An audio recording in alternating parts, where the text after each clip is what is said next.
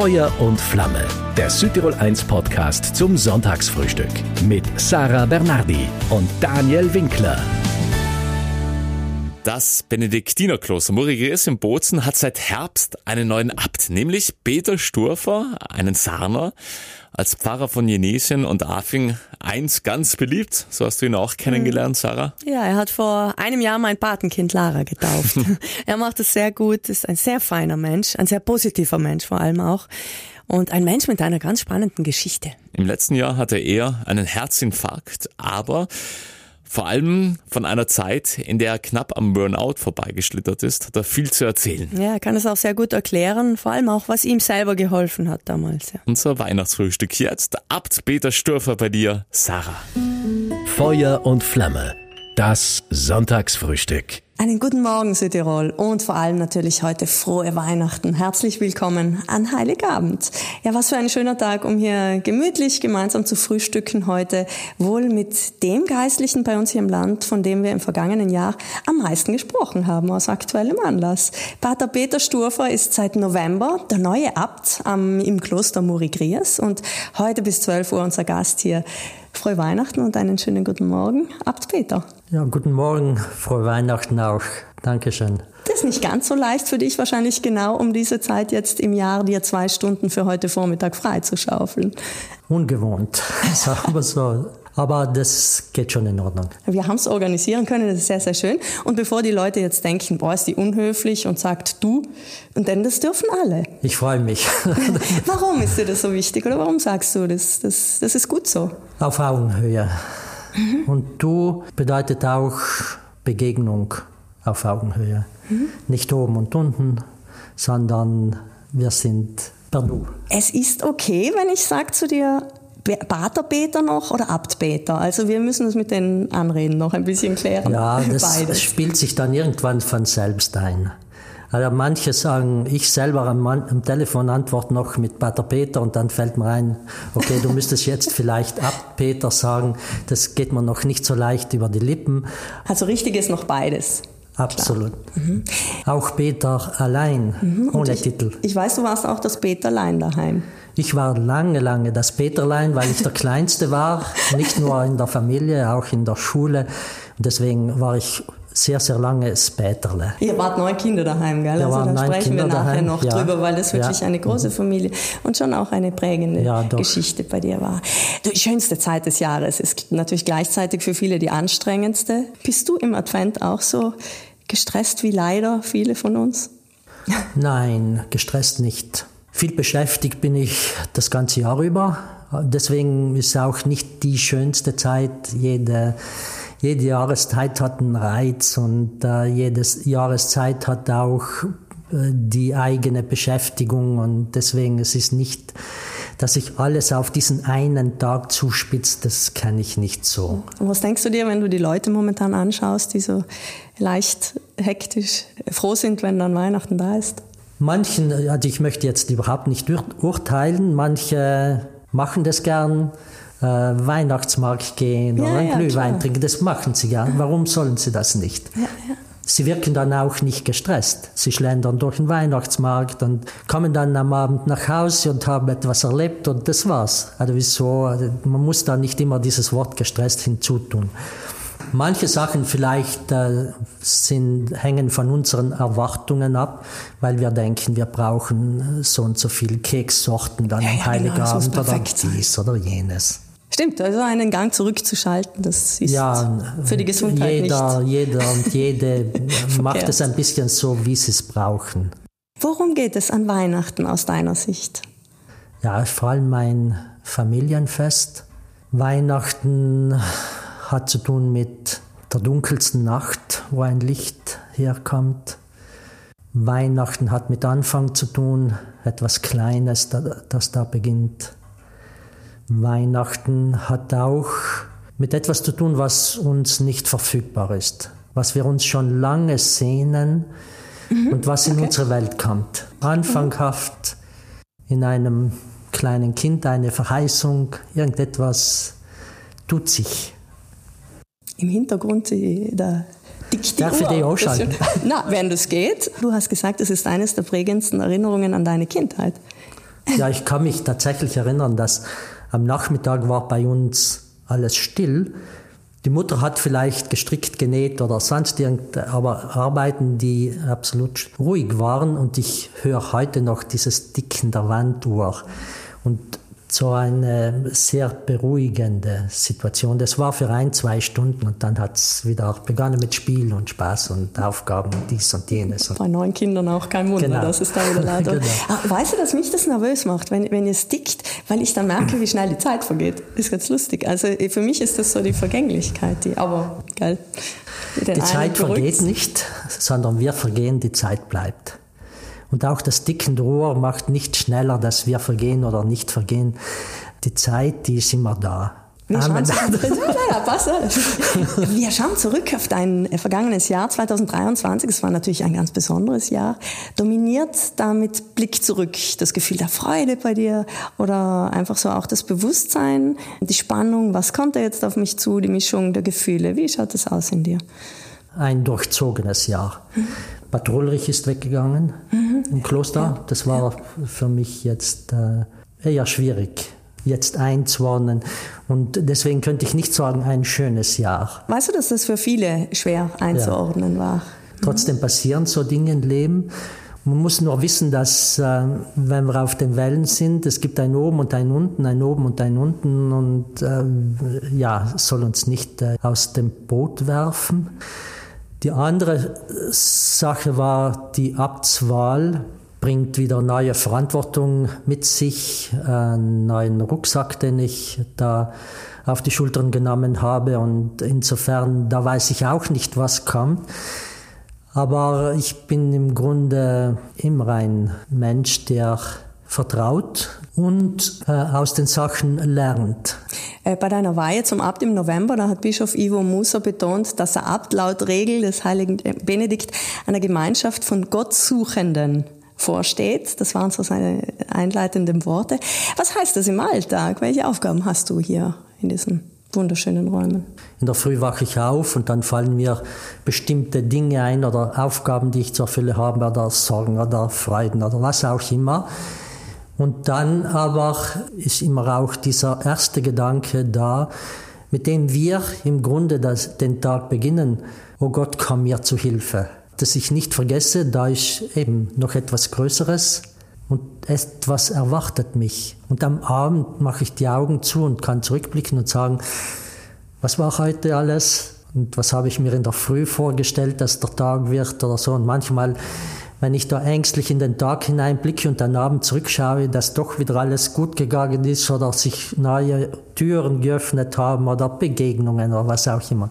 Kommt dann tagsüber viel Organisatorisches auf dich zu? Oder, also dann ihr betet ja mehrmals am Tag natürlich. Für uns hier im Kloster gibt es einen Tagesablauf im Sinne von, wir haben bestimmte Gebetszeiten, zwischen diesen Gebetszeiten dann Essenszeiten, Arbeitszeiten. Der Alltag des Abtes ist ein anderer als der Alltag des Sakristans, um, um zu sagen. Ich habe einfach dann treffe bestimmte Leute, mhm. es sind bestehen, es sind bestimmte, Beispiel. ja genau, es sind bestimmte Verpflichtungen, äh, Tagungen, äh, Mails und halt dergleichen mehr. Ist der Kontakt zu den Menschen außerhalb der Klostermauern weniger geworden und tut dir das leid? Oder ich würde nicht sagen weniger geworden. Mhm. Manchmal vielleicht anders geworden. Mhm. In der Pfarrei habe ich äh, viel mehr Zeit gehabt für die Menschen im Dorf, für die Menschen in der Pfarrei. Jetzt trifft es vielleicht dann äh, Begegnungen auf einer anderen Ebene, man hat mehr Sitzungen. Die Begegnungen gibt es immer. Da bin ich auch jemand, der das nicht organisiert, wie heute unser Treffen. da bin ich auch so, dann irgendwann klopft jemand oder Hallo, bist du da? Hast du Zeit auf einen Kaffee? Oder ein Freund kommt aus Amerika und dann das sind die verschiedensten Begegnungen. Das ist Luxuszeit und diese Spontanität, weil ich glaube, dass vieles heutzutage nach Plan abläuft und also das ist schon sehr schön. Luxus, aber hat, den gell? Luxus äh, sich zu genehmigen, Menschen in die Augen zu schauen, miteinander sich was Geschichten zu erzählen, das ist schon sehr schön. Das ist ja auch eine Quelle, wovon wir äh, leben. Und wenn wir diese abbrechen oder zuschütten, dann braucht es uns nicht wundern, dass es uns nicht immer so gut geht oder dass wir nur mehr Zahlen im Kopf haben oder Pläne und Termine oder was auch immer. Ein Leben im Kloster als Pater und Abt. Wann ja. hat sich der Wunsch ergeben? Konkret wurde der Wunsch in eigenartigerweise in London und ich habe da tatsächlich etwas gesucht, so ein Lebensmodell, das mir dann im Innersten entspricht und wo ich dann am Lebensende auch sagen möchte, das habe ich jetzt probiert und gesucht und versucht und das wollte ich mir nicht entgehen lassen. Wie war das aber? Sie haben Matura gemacht?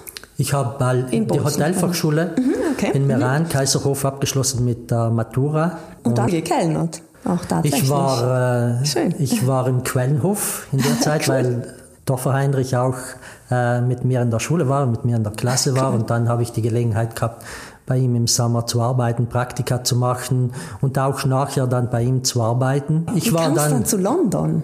Ich habe nach, nach der Matura den Zivildienst nachgeholt, bin dann noch einmal eine Saison in den Quellenhof gegangen dann war für mich so die Zeit, wo ich gesagt habe, ich möchte noch äh, Erfahrungen machen. Ich möchte noch schauen, wie die Welt draußen ausschaut. Ich könnte dann später immer noch nach Südtirol zurück, auch in den Quellenhof oder sonst irgendwo mit neuen Erfahrungen. Und ich wollte schon im Hotelgewerbe bleiben.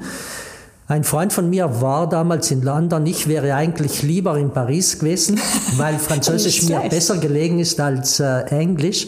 Aber er ist da, hat dann die Arbeitsstelle verlassen. Ich konnte seine Arbeitsstelle übernehmen und deswegen hat sich so ergeben, dass ich dann gesagt habe, gehe ich einmal nach London.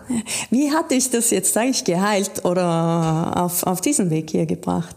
Schwierig zu sagen. Ich habe so zwei, drei Jahre in London gelebt, habe teilweise gearbeitet, teilweise nichts gemacht, beziehungsweise für mich Zeit genommen.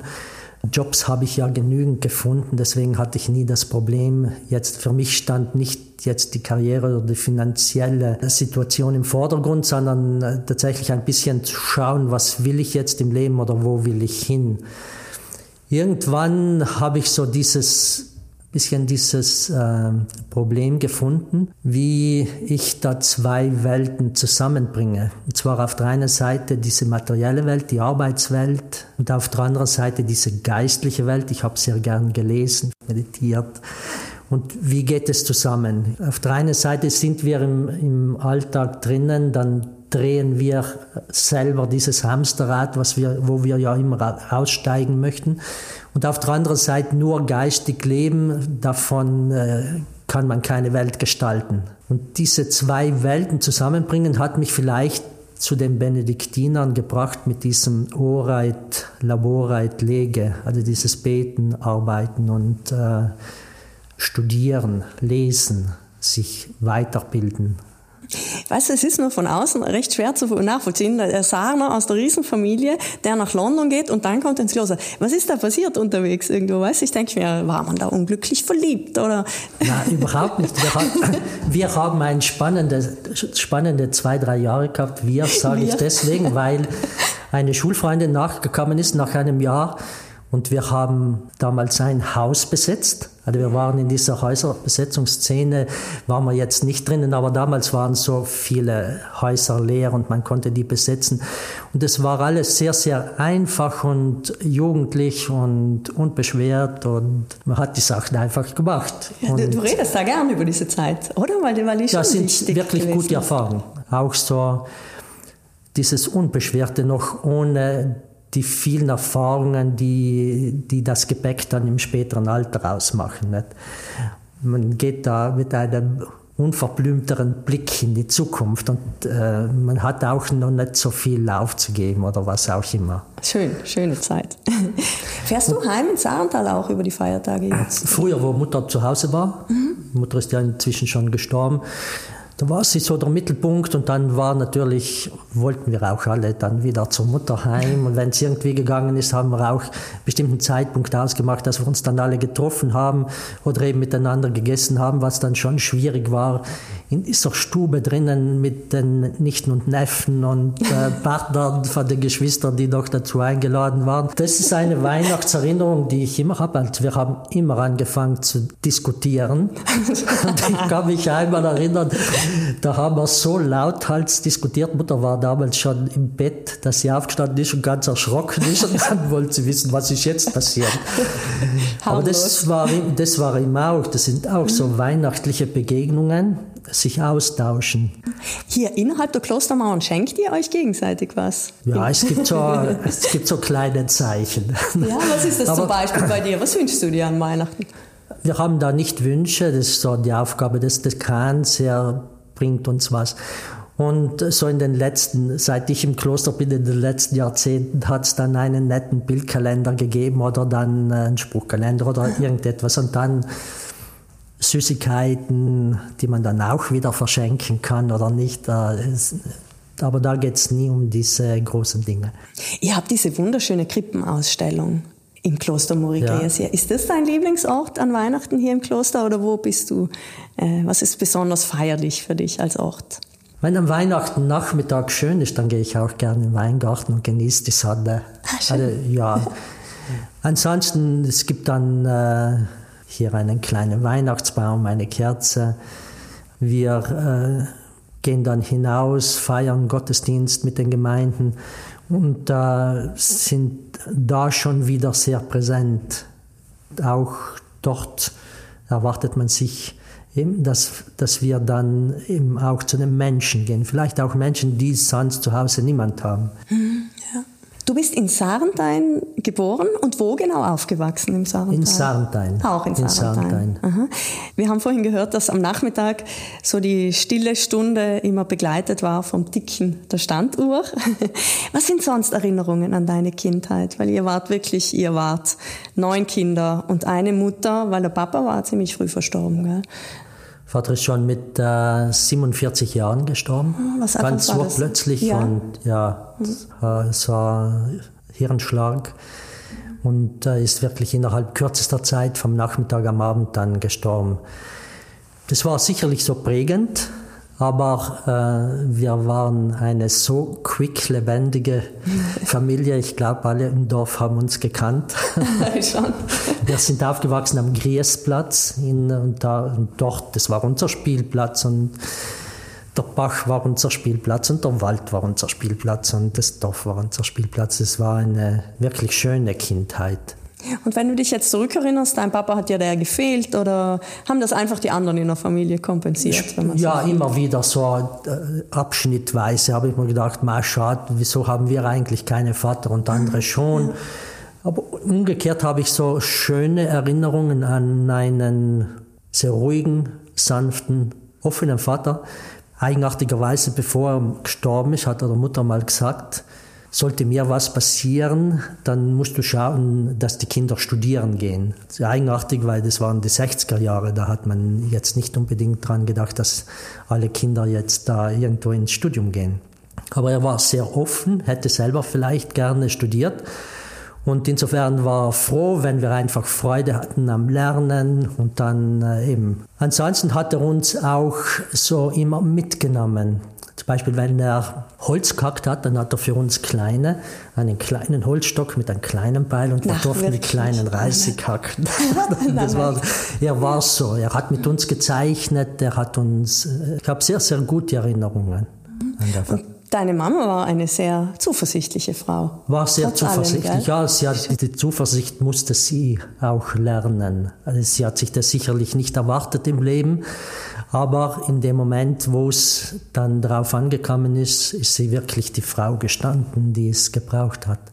Wie waren die Reaktionen, als du gesagt hast, du gehst erst nach London und dann du studierst Theologie in München? Wie, war, wie hat sie das miterlebt? So?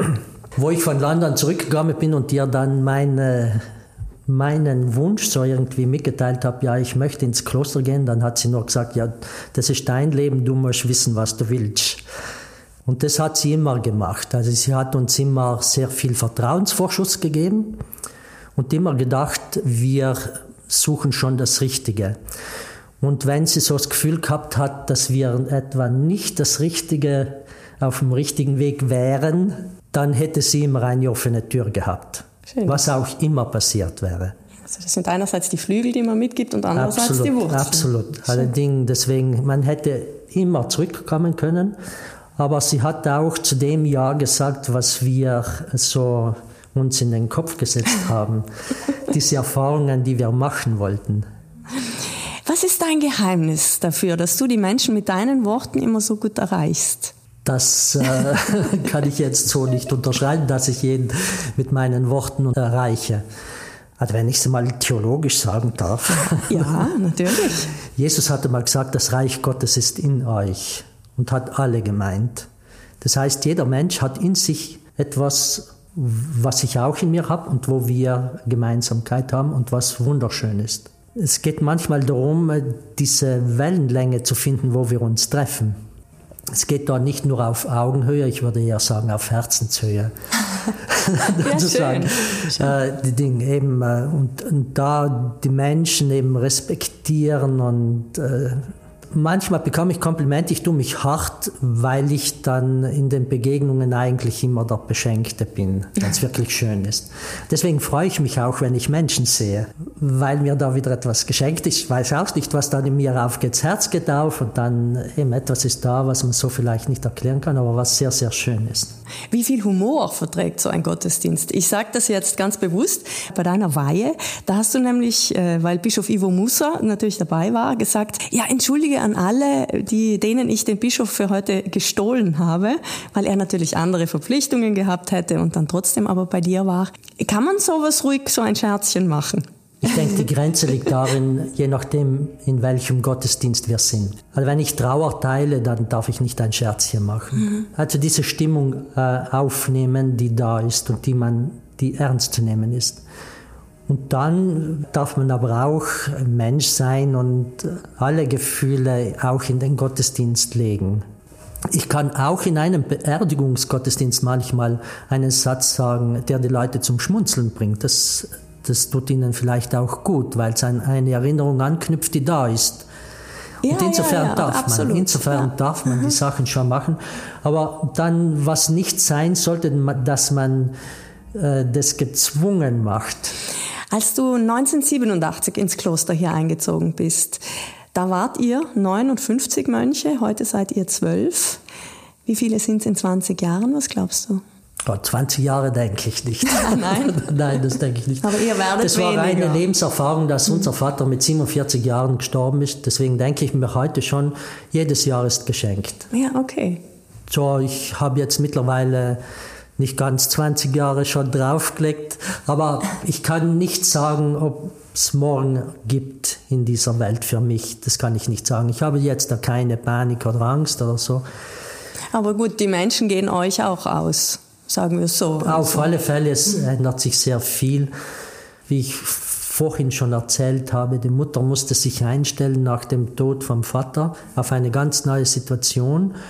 Vielleicht habe ich von ihr auch das ein bisschen übernommen. Jetzt nicht in Panik zu geraten, wenn Strukturen, Plausibilitäten zusammenfallen. Es wird ja etwas daraus. Also es ist gut, wenn du die Zuversicht hast. Ich denke mir nur, also Kirche wird sich jetzt schon neu erfinden müssen. Ich sehe das auch als Chance. Ja. Wie, wie könnte das aussehen? Also ich glaube auch, dass es der normale Lauf der Dinge ist. Es geht jedem Bereich. Ja, für mich gibt es jetzt so, hier bei unserer klösterlichen Gemeinschaft, da sind wir wenige, sind wir älter und das kann sehr schnell gehen.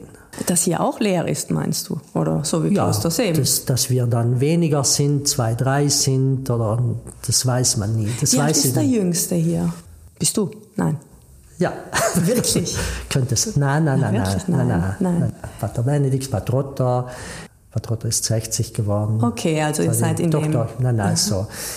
Aber wo ein Knackpunkt ist, wir leben in einer Struktur, die sehr groß ist, die für mehrere Mönche konzipiert war. Ja, und insofern diese große Struktur ist nicht mehr möglich zu erhalten mit wenigen Mönchen. Und da braucht es Leute von auswärts und dann stellt man sich schon die Frage, ja, wie viel ist jetzt noch da von meinem äh, inneren Wunsch ins Kloster zu gehen, was erhalte ich jetzt aufrecht, was eigentlich nicht mehr dem entspricht, was ich so anfangs gewollt habe. In der Kirche gibt es zwei Tendenzen. Ich nenne das nicht äh, konservativ und progressiv, sondern etwas hat mit Tradition zu tun.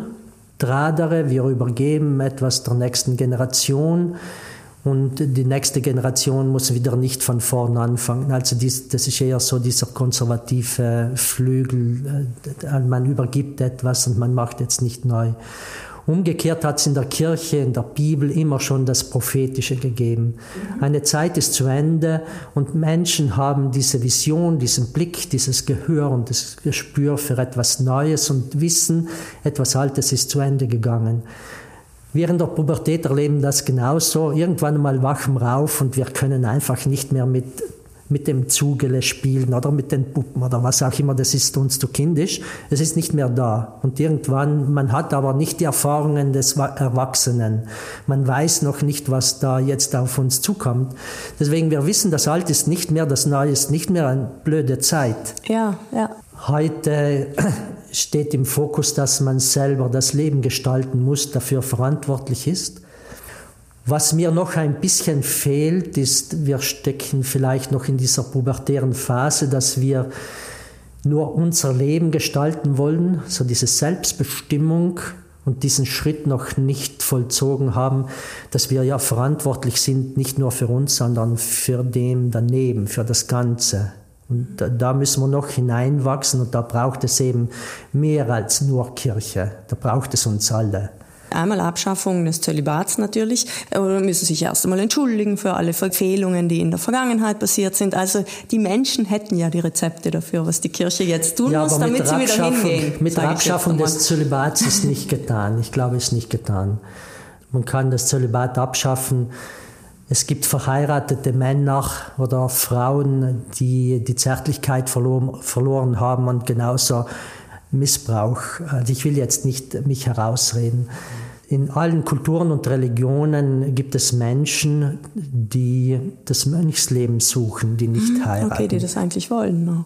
Genau, also diese, die dann irgendwo nicht in diese, nicht eine Familie gründen, dass wir Beziehung brauchen, das ist klar. Aber wie ich vorhin schon gesagt habe, wenn ich Menschen sehe und ich, mein Gesicht strahlt auf, weil ich einen Menschen sehe, dann ist da eine Begegnung. Und, okay, äh, dann ist das auf der Ebene. Aha. Absolut. Ja. Mhm. Und da ist eine wirklich tiefe Begegnung. Ja. Und ob der jetzt heute in New York lebt, die ist ja da. Also wir sind jetzt körperlich nicht beieinander oder wie auch immer. Und darauf kommt es im, beim Mönchischen zum Beispiel drauf an. Mhm. Ich denke aber heikles Thema, wo einer, wir eben ja. wieder nicht am Heiligabend, sondern Nein, eine andere Gelegenheit. Aber so manch einer mehr würde der Kirche bleiben, sage ich jetzt einmal, wenn deine Familie nebenher möglich wäre oder eine Beziehung. Ja, genau, eine wirklich. Also genau. das, aber Petrus, nur, dass wir drüber Petrus war haben. verheiratet im Evangelium. Also das ist nicht, äh, ja, das ist nicht das Problem. Wir zwei haben drüber gesprochen, ja. auf alle Fälle. auch an Heiligabend. Du sagst, äh, Radio ist nicht so unbedingt deine Welt, auch nicht so diese ganzen Medien, sondern du magst es schon auch ruhig, weil einfach diese Fülle an Lärm und auch an Nachrichten uns das nicht immer gut tut. Es tut uns schon gut. Ich bin froh, dass wir diese Informationen haben. Und ich bin auch in einer Zeit aufgewachsen, wo wir mehr Information gebraucht hätten manchmal. Ja, klar. Absolut. Mhm. Ja. Diese Möglichkeit, ich möchte da nichts verteufeln, im Gegenteil. Aber unsere Seele kommt nicht immer mit. Letzthin habe ich einen Spruch gelesen, ich weiß jetzt nicht mehr von wem es war, Rimbaud, glaube ich. Je est un autre. Ich ist ein anderer so viele Stimmen, die von außen auf dich zukommen. Bin das wirklich ich? Mhm. Kann ich mich da auch äh, von vielem verabschieden? Und ich höre gerade dann von diesem Krieg oder jener Wirtschaftskrise oder dies oder jenes und dann auf einmal überfällt mich alles und ich kann fast nicht mehr atmen und dann denke ich mir, das bin doch nicht ich. Ich bin doch ein fröhlicher Mensch. Mhm. Die Sonne ist doch aufgegangen. Warum spüre ich jetzt den Wind nicht mehr oder was auch immer nicht? Was fehlt mir? Und insofern brauche ich so diese Stille, damit auch diese Stimmen wieder sich verabschieden. Und dann kommt etwas zutage, was mir näher ist als diese ganzen verschiedenen Informationen. Andererseits ist das Mitgefühl mit den Menschen, die natürlich jetzt im Krieg leben, sage genau, ich, äh, genau. doch auch was. Absolut, was, ganz was genau. Stell dir vor, du bist dann glücklich und merkst nichts von der Welt. Das ist genauso schlimm. Da die Grenze Aber umgekehrt, umgekehrt, das ist ein Problem bei mhm. uns Seelsorgern, wenn wir zu voll gepfropft sind, ja, dann verschließen wir die Türen und Herzen, weil wir nicht mehr können. Ich war vor 2018 ein Jahr in Auszeit. Wirklich, war das der Grund, dass du gesagt hast? Also ein, ein Burnout, ein Grund. ich jetzt. Na, oder? Burnout Nein. ist dann, wenn man schon knietief drinnen ist. Wir sollten manchmal achtsamer sein und äh, rechtzeitig so diese die bestimmte Zeichen sehen. Es gibt da ein Bild, das ich damals in mir getragen habe. Das ist ein schmieriger, fettiger Küchenschwamm. Den kann man noch so sehr unter dem sauberen Wasser da versuchen sauber zu machen. Er wird einfach nicht sauber. Er hat sich zu viel Sachen angeeignet und ist verklebt. Und, und so ist manchmal die Seele so viel drinnen an Freude und Leid. Aber die Seele ist nicht mehr frei. Und insofern die Gabe, ruhig zu sein, in Stille zu gehen, dann eben wieder dort hineinzufinden, wo tatsächlich so dieses reine Wasser fließt, das ist einfach schön. Welche Auszeit hat dir dann geholfen? Welche Form von Auszeit? Ich habe mir da nichts vorgenommen, wie ich immer schon getan habe im Leben. Wenn wir mit diesem Vertrauensvorschuss ins Leben gehen, dann wird uns das gegeben, was wir brauchen. Wo warst du da aber dann in der Zeit? Ja, das, ich war für eine kurze Zeit wunderbar, auch durch Zufall über, äh, bekannt in Indonesien, am Atlantischen Ozean, in Point de Minard in der Bretagne. Da haben über Bekannte, über Bekannte, noch einmal Bekannte, dann habe ich ein Häuschen bekommen und ich konnte dort so zwei Monate lang verbringen. Alles ausgeruht, spazieren gegangen, war dann auch eine andere Sprache, anderer Geruch, das Meer, andere Dinge. Das war ganz eine andere Zeit, habe sehr viel geschlafen. Dann musste ich aber zurück. Dann habe ich auch nicht gewusst. Ich habe zwar ein, zwei Sachen so im Blick gehabt, aber das hat dann nicht funktioniert. Und dann habe ich äh, auch wieder über Zufall, unter Anführungszeichen, eine kleine Mansardenwohnung in Canet, das ist gegenüber dem Adamello, Nein. Äh, bekommen für sechs Monate wirklich auch eine wunderbare Zeit. Es hat da knietief geschneit. Es war da, sind es die Ausläufer von Stilfser Joch Naturpark, abseits gelegen vom äh, Trubel. Sehr viel spazieren gegangen. Und zum Schluss war ich noch auch durch Zufall auf einer Alm im äh, Sterzinger Raum. Da habe ich dann ja die Gelegenheit gehabt, äh, auf dieser Alm zu sein, auf ein paar Kühe aufzupassen, ein bisschen Hirt zu spielen, aber auch so langsam zurückzukommen. Und dann letzten Monat habe ich dann noch in einem Benediktinerkloster in Deutschland verbracht, mhm. um wieder dann zurückzukommen, was ich ja schon immer wollte in meinen äh, klösterlichen Rhythmus und habe dann auch wieder gut zurückgefunden. Nicht jeder kann sich diesen Luxus leisten. Ja, klar. Aber manchmal denke ich mir, Menschen bräuchten das vermehrt. Wenn ihr euch zum Mittagessen zusammensetzt, da ist es ruhig. Ähm, heute nicht. Ah, heute, na, heute, heilig, nein, heute nicht. Also an Sonn- und Feiertagen, heute okay. ist ja Sonntag, Sonn- und Feiertagen, dann wir nennen es dispensiert, also dispensiert vom Schweigen. Ansonsten, gesprochen heißt das so genau, ungefähr. Ansonsten, Ding, ansonsten schweigen wir während des Essens. Ein Mitbruder liest aus dem Buch vor und wir hören zu. Also wir schweigen nicht nur, sondern wir hören zu. Das ist aber schon auch schön, wenn man mal so beim Mittagessen ein bisschen scherzen kann. Das ist, äh, ja... Aber wir haben dann zum Beispiel in der Sommerpause haben wir längere so Phasen, wo wir nicht lesen und es geht uns dann irgendwann ab. Na wirklich? Ja, und das ist wirklich nach einem vollen Alltag schön, wenn man so in Ruhe essen kann, nicht schwatzen muss. Wenn man dann auf einmal den Spinat riecht und merkt, er ist grün. und nicht, irgendwelche, nicht irgendwelche Nachrichten hört oder dies oder jenes oder was auch immer, sondern es ist schon ein, auch eine innere Sammlung. Und Benedikt, der ja diese Regel verfasst hat und auch äh, diesen Brauch eingeführt hat für die benediktinischen Klöster, der hatte noch diesen zweiten Gedanken dabei, wir werden nicht nur ernährt von dem, was wir auf dem Teller haben, von unseren Speisen und Getränken, sondern vom Wort. Die Eben. Seele braucht das gute Wort und deswegen muss man sich einüben ins Hören. Mhm. Beim Schwatzen hören wir nicht so sehr. Da, beim Schwatzen geben wir gerne das von uns. Also wir hören da nicht so zu. Das ist ein, ein wichtiges Thema so für die benediktinische Welt. Das Hören lernen. Das muss man lernen.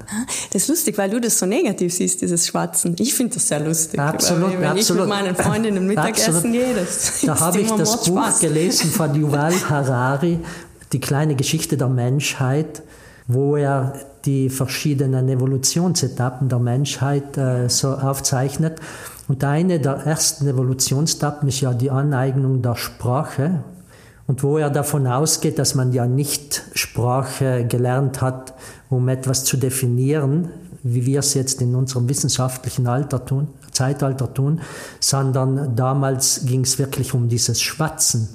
In diesen kleinen Dorfgemeinschaften hat man geschwatzt und dadurch so ein bisschen eruiert, wem kann man vertrauen, wer ist nicht Das war vertrauenswürdig. aber auch überlebenswichtig Ja, da, genau. Nicht? Und da hat man über den hergezogen und über den anderen und was auch immer. Hat so eben, das war dieses leichte Gespräch. Aber das braucht es, um Gemeinschaft zu machen. Das stimmt. Ja, Absolut. ja finde ich schon. Ähm, wer kennt dich ohne Ordensgewand? Ja, viele Menschen. Ja? Ja, ich bin da eher pragmatisch, sagen wir es so. Also wir haben eine Schneiderin, die uns dieses Ordensgewand aber äh, schneidert, zurechtschneidert, kostet relativ viel. Beim heutigen Standard, wenn ich mit diesem Ordensgewand durch die Stadt gehe und zurück, dann habe ich schon so viel Dreck im Gewand aufgenommen, dass ich es jetzt mal in die Reinigung bringen möchte, was sehr kostspielig ist. Ja, klar. Deswegen, wir versuchen uns natürlich auch im Ordensgewand sauber zu halten. Deswegen bleibt es eine pragmatische Sache. Das Ordensgewand sagt mir allerdings dann auch, einfach welche Rolle ich in dieser Gesellschaft äh, habe und auch den Menschen draußen signalisiert es. Wenn ich einen Polizisten in Uniform sehe, dann weiß ich schon, wenn ich einen Arzt in Kittel sehe, dann weiß ich schon. Und insofern weiß das Gegenüber auch, äh, hier ist ein Ordensmann und kann sich damit ein Bild machen und kann bestimmte Erwartungen erstellen. Und dadurch geschieht sehr vieles nonverbal. Aber mit dem Ordensgewand auf einen Berg gehen ist ein Blödsinn. Ja, ja, klar. Ich gehe gern Bergsteigen und so, nicht deswegen ist ein Blödsinn.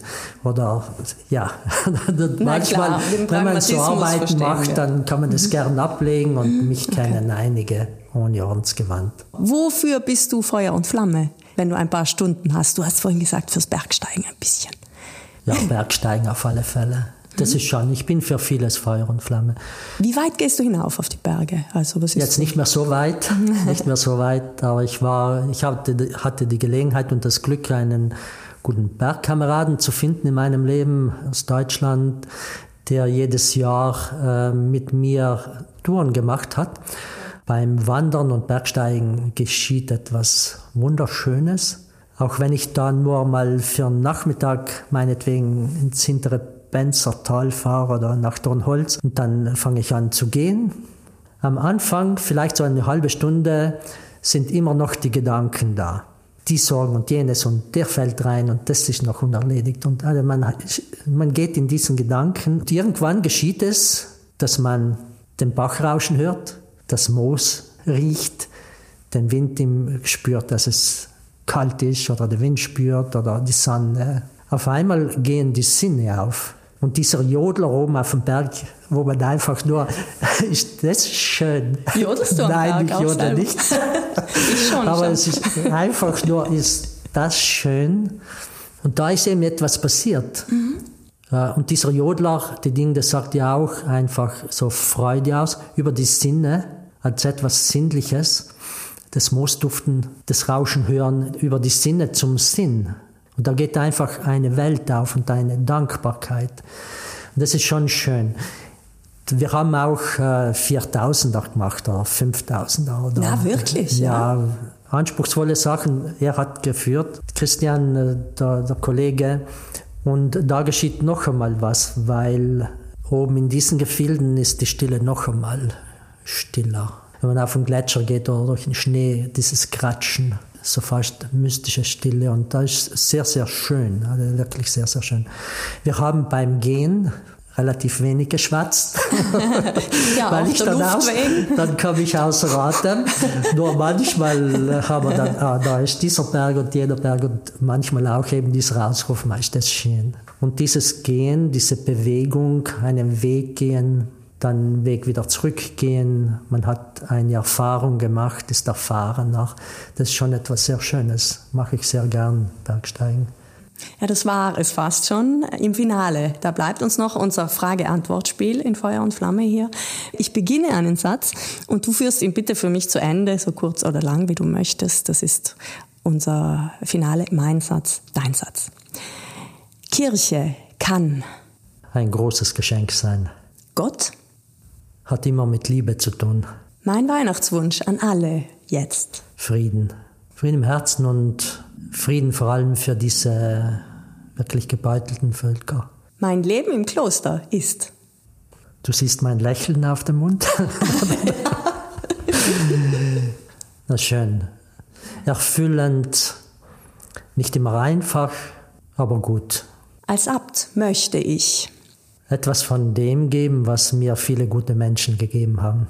Das schönste Geschenk, das ich jemals von jemandem bekommen habe, war ein Kuss. Ja?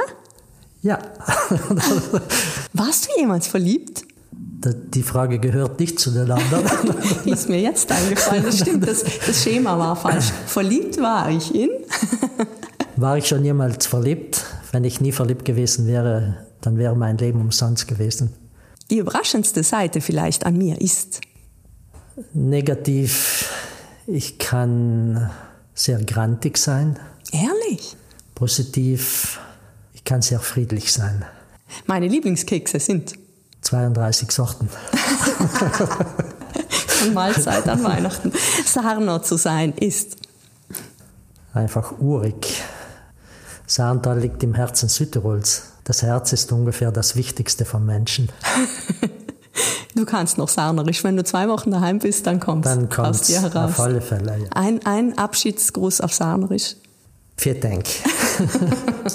Es war ab Peter Sturfer. Frohe Weihnachten noch und Dankeschön. Du darfst auch gerne länger ein bisschen sarnerisch reden, weil die letzten Worte gehören dir. Sarnerisch reden war jetzt gezwungen. Das mache ich meistens allein mit meinen Geschwistern, weil ich viel in Sarntal drin bin. Aber Sarnerisch ist einfach bärig. Und die letzten Worte gehören wirklich dir. Also deine Weihnachtswünsche. Weihnachtswunsch dass die Menschen zum Frieden finden. Dann finden sie zu Gott und zueinander. Dankeschön. Ist wirklich eine schöne Einstellung. Dem Leben vertrauen, dass es uns schon das Richtige liefern wird. Ja, das ist nicht immer ganz leicht, ja. aber wir geben uns Mühe ab sofort. Ja, und wir freuen uns auf dein nächstes Frühstücksinterview, Daniel, mit der ehemaligen Präsidentin des Landesrettungsvereins Weißes Kreuz, mit der Brixnerin Barbara Siri. Feuer und Flamme. Das Südtirol 1 Sonntagsfrühstück. Immer von 10 bis 12 Uhr und online zum Nachhören im Südtirol 1 Podcast.